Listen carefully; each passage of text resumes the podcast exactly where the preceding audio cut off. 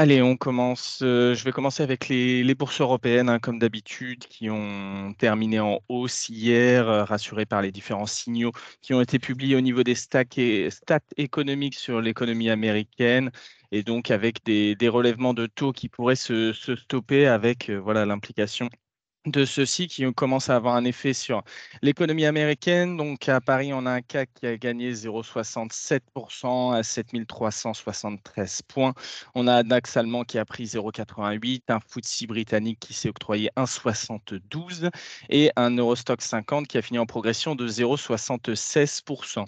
Donc au niveau des valeurs directement, on a Carrefour hein, qui a accusé la, plus importante baisse du CAC 40 hier de 4,55%, alors que son PDG Alexandre Bompard a alerté sur une baisse de la consommation en France notamment sur les produits de, première nécessité en raison des prix élevés.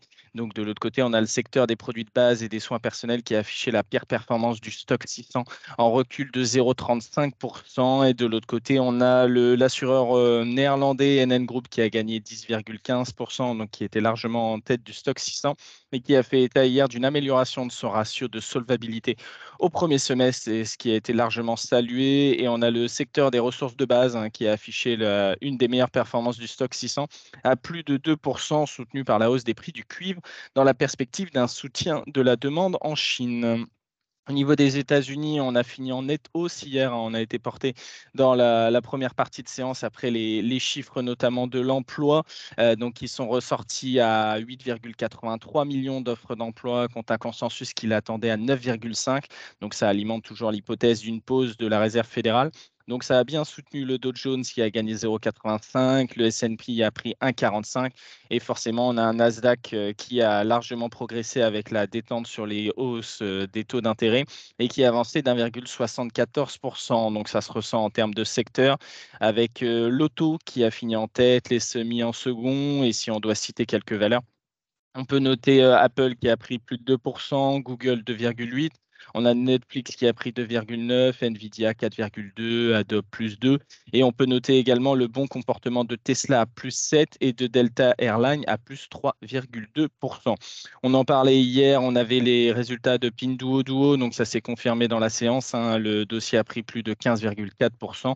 Après des résultats du Q2 qui sont ressortis largement au-dessus des attentes et donc ça se ressent en BPA. Euh, à noter hier HP qui publiait également et ça fait euh, la deuxième fois d'affilée qu'HP un loot peint ses résultats trimestriels et qui a plongé d'un peu plus de 10% hors séance. Et on peut noter en annexe euh, un tribunal US qui a statué en faveur de Grayscale et de la, conversion de son fonds euh, crypto en ETF, ouvrant la voie à des ETF possibles hein, sur la crypto-monnaie Bitcoin. Et donc derrière, on a le Bitcoin qui a pris un peu plus de 6%. Au niveau de l'Asie ce matin, on continuait à, être plutôt bien orienté, même si ça s'est un petit peu euh, calmé au cours de séance, avec Hong Kong qui prend plus 0,6. En Chine continentale, on était quasiment à l'équilibre. Et le Japon à plus 0,6. Donc on a les banques publiques chinoises hein, qui pourraient pourrait bientôt réduire jusqu'à 20 points de base les taux d'intérêt sur les prêts hypothécaires existants, ainsi que sur les taux de, de dépôt entre moins 5 et moins 20 euh, points de base. Donc, ça serait la première fois depuis la crise financière, mais pour l'instant, c'est semble-t-il une rumeur, mais qui semble être assez confirmée. Euh, au niveau de la micro, ce matin sur les large cap, pas grand-chose à dire. On a sur euh, EDF et Total Energy qui s'annoncent comme confiants dans l'approvisionnement euh, de gaz au niveau de l'hiver, mais signalent quand même des regains de tension euh, sur les prix. On a Thales avec une acquisition euh, d'un système de radar qui est fait par l'Irak. Et enfin, sur Vinci, on enregistre un trafic en, forte hausse en juillet dans les aéroports, mais plutôt stable sur les autoroutes. Je laisse la parole à Nantes pour les Mid Small. Oui, bonjour, pas de publication ce matin. Néanmoins, hier, il y avait Lacroix qui avait publié un CAT2 à 193 millions d'euros, soit une croissance de 11%, pour un CA au, au S1 de 387 millions d'euros, soit une croissance de 14,6%. C'est légèrement supérieur aux attentes. L'essentiel de la croissance provient de la contribution d'Electronics qui progresse de plus 13%, profitant d'une bonne dynamique sur l'essentiel de, des, des zones géographiques et de ses métiers. City Environnement retrouve aussi le chemin de la croissance avec pour City une croissance toujours tirée par l'éclairage public. Et enfin, il y avait aussi hier PVL, Pastival Loire, qui a publié un CAT3 à 221 millions d'euros, soit une croissance de 23%, et un CA de 642 millions d'euros pour les neuf premiers mois de l'année, soit une croissance de 24%. L'activité T3 ressort nettement au-dessus des attentes. Conformément au S1, l'activité automobile et la zone géographique Europe ont été les principaux contributeurs de la croissance. Le management relève la guidance de chiffre d'affaires qui sera désormais attendu entre 810 millions d'euros et 830 millions d'euros, soit entre plus 15 et plus 18% par rapport aux 780 millions d'euros précédemment attendus. C'est tout pour moi ce matin. Merci Emeric. J'enchaîne avec euh, la devise ce matin avec un euro-dollar qui est stable autour des 1,0872 après un léger rebond hier. Au niveau du 10 ans US, on est autour des, des 4,14 hein, ce matin. On reprend un petit peu de progression après la, belle baisse d'hier et à noter notamment la, la, belle détente en séance sur le 2 ans qui est passé de 5,05 à 4,89%. Au niveau du 10 ans allemand, on est à 2,56 et au niveau des matières premières, on a l'once d'or qui est euh, toujours en, progression autour des, des 1964 dollars l'once. Et au niveau du WTI et du Brent, on est également bien orienté avec les annonces de soutien potentiel de la Chine avec un WTI à 80,59 et un baril de Brent autour des 85,25. Au niveau des recommandations euh, broker ce matin, on en a notamment sur Air Liquide avec Cohen qui maintient sa recommandation à surperformance euh, avec un objectif de cours qui est relevé de 185 à 190 euros.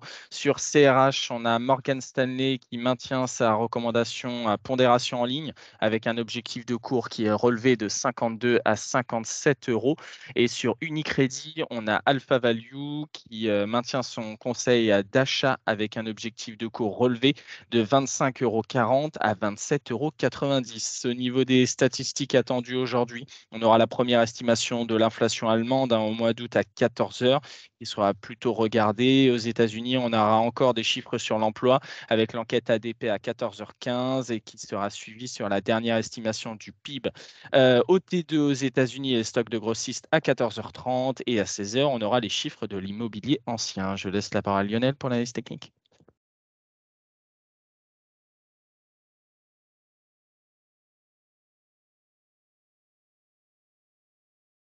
Vous m'entendez? Oui, bonjour.